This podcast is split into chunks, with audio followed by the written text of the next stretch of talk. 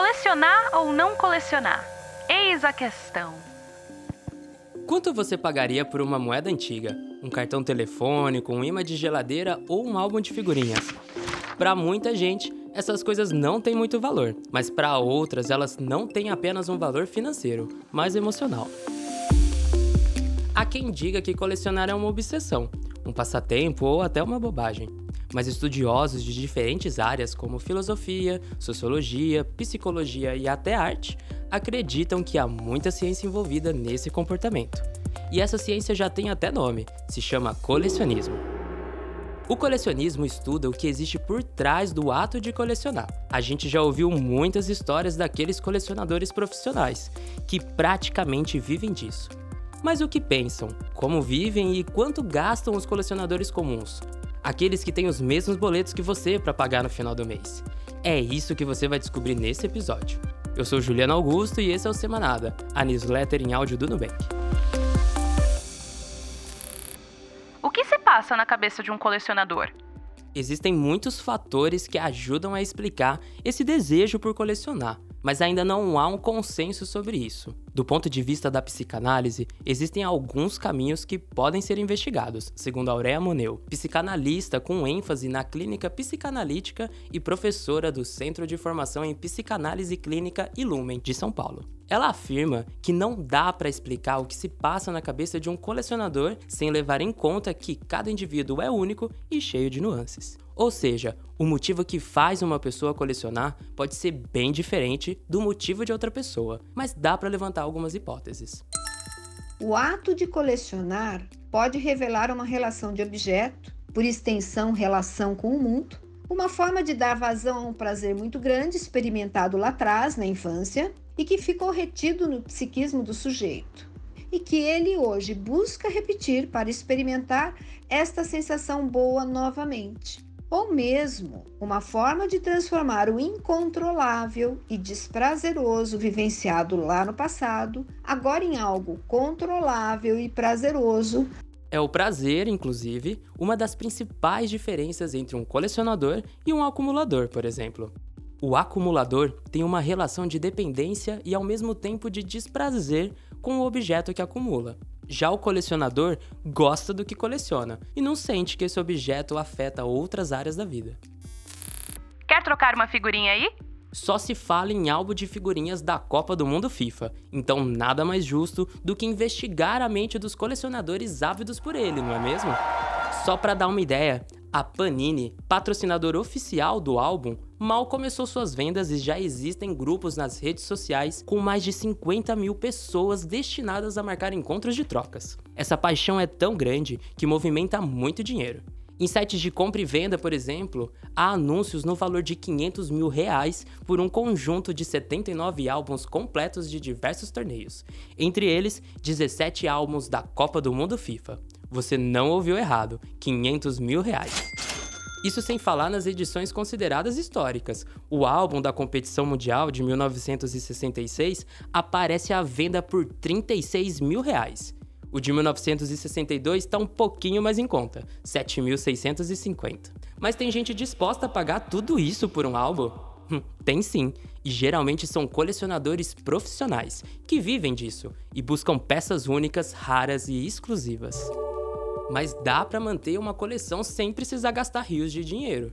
O álbum mais caro na prateleira do analista de e-commerce Fábio Sobral Soares de Lima, de 29 anos, é o do Campeonato Brasileiro de 1990, que custou 380 reais e foi completado dentro do orçamento. Corintiano, Fábio decidiu colecionar os álbuns de quando seu time foi campeão brasileiro para relembrar o elenco e os grandes momentos daqueles anos e o álbum do torneio da década de 90, segundo ele, valeu cada centavo. Fábio começou a colecionar álbuns de futebol em 2001, quando tinha apenas 8 anos. O futebol sempre foi o esporte que o conectava à família. E no começo, ele gostava de juntar aqueles montes de figurinhas para brincar de bafo na escola, mas foi a Copa do Mundo FIFA de 2002 que fez ele se apaixonar pelos álbuns. Foi o ano que eu adquiri esse encanto maior pelas figurinhas, né? Eu comecei em 2001, mas em 2002, com a Copa do Mundo, eu comecei a me apaixonar mais. Colecionava junto com meu pai, então eu tenho boas lembranças, boas memórias dos jogos de madrugada na Copa do Mundo da Coreia e do Japão. Eu acordava de madrugada, assistia os jogos, colando figurinha no álbum, aquela expectativa de conseguir completar o álbum. Fábio tem 25 álbuns de diversos campeonatos e se orgulha de um livro da Panini que reúne os álbuns de figurinhas completos dos mundiais, de 1970 até 2010. Ele conta que já foi mais impossível na hora de aumentar sua coleção, mas que hoje faz um planejamento para sustentar sua paixão, além de ser mais criterioso na hora de escolher que álbum vai entrar na prateleira. Embora nunca tenha feito as contas exatas, Fábio estima que já desembolsou em torno de 5 mil reais com essa atividade ao longo dos anos. Mas para ele, o que conta não é o dinheiro que ele gasta, mas as lembranças que acumula. Tenho boas memórias. A última de 2018 também foi bem legal. Eu fiz em conjunto com o meu pai e com o meu irmão. Meu pai é taxista, então ele estava sempre dirigindo na cidade. Quando ele passava por algum ponto de troca, ele parava o carro e ia lá trocar para conseguir alguma figurinha que estava faltando. me lembro muito ali da Praça Charles Miller, em frente ao Pacaembu. Era um dos pontos de troca mais conhecidos da cidade, São Paulo. O meu pai sempre parava lá para fazer alguma troca eu também sempre estava conseguindo alguma figurinha, a gente ia se comunicando para tentar completar a coleção. Então foi uma experiência bem legal. É, eu sou um colecionador que compra muita figurinha, troco muita figurinha. Eu gosto muito de participar de pontos de troca, pontos de encontro. Sempre estou agitando familiares, pessoas do trabalho para fazer a coleção também, porque quanto maior o número de pessoas que estão colecionando maiores são as possibilidades de completar o álbum logo. Então eu acho que coleções de figurinha, álbuns de figurinha, como outras coisas, também servem para unir as pessoas ali, trazer momentos ali de distração, de descontração e união, né? São justamente essas histórias e memórias que impediram Fábio de vender alguns álbuns no período em que ele estava precisando de dinheiro. Quando eu folheio as páginas vou lembrando de muita coisa. Eu acho que aquilo não se resume a um álbum com figurinhas coladas. Tem muita memória ali, tem muita história por trás, lembranças familiares, lembranças afetivas, momentos ali do próprio esporte. Eu acho que colecionar álbuns de figurinha também é colecionar memória, colecionar histórias e registrar essas histórias de alguma forma. No futuro, a minha filha, meus netos vão poder ter contato com isso e também acessar esse pedacinho da história, esse pedacinho aí dos momentos que a gente viveu. Guardar um pedacinho da história, seja ela do esporte ou pessoal, é um motivo comum entre muitos colecionadores. Mas também há aqueles que têm outras intenções com suas coleções. Vai que isso se valoriza lá no futuro. Além do fator emocional, muita gente que coleciona também cria uma expectativa de ver sua coleção valer dinheiro no futuro. A publicitária Mariana Martins de Oliveira, de 28 anos, é uma dessas pessoas.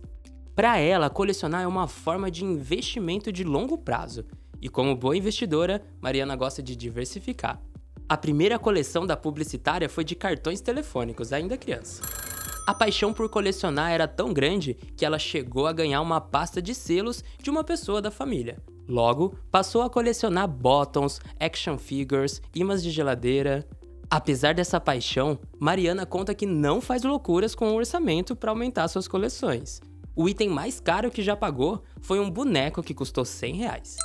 Meu orçamento ele, é, ele costuma ser bem organizado. Eu tenho minha reserva de emergência, eu sei quanto eu gasto por mês, então eu me organizo e eu sei que eu posso comprar determinado valor naquele mês. Além de controlar o orçamento para aumentar suas coleções, Mariana espera fazer dinheiro com algumas peças um dia.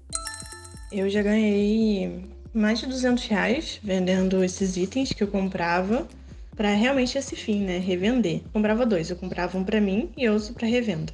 A coleção que ela mais tem expectativas de valorização é a de moedas e notas. Ela não sabe ao certo quantas notas tem, mas só de moedas são mais de 300. De países como Espanha, Argentina, Portugal, Peru, Chile e além do Brasil. As mais antigas são da década de 60. Entre as notas, tem até dinheiro da Turquia. Para ela, essas coleções são uma possibilidade de ganhos futuros e também uma forma de guardar um pedacinho do passado. Eu coleciono primeiramente porque me faz bem, E eu acredito também que alguma coleção minha possa se valorizar no futuro. Então também é uma forma de investir, sabe? Pensando no longo prazo. Por exemplo, essas moedas que eu tenho, tem moeda desde a década de 60.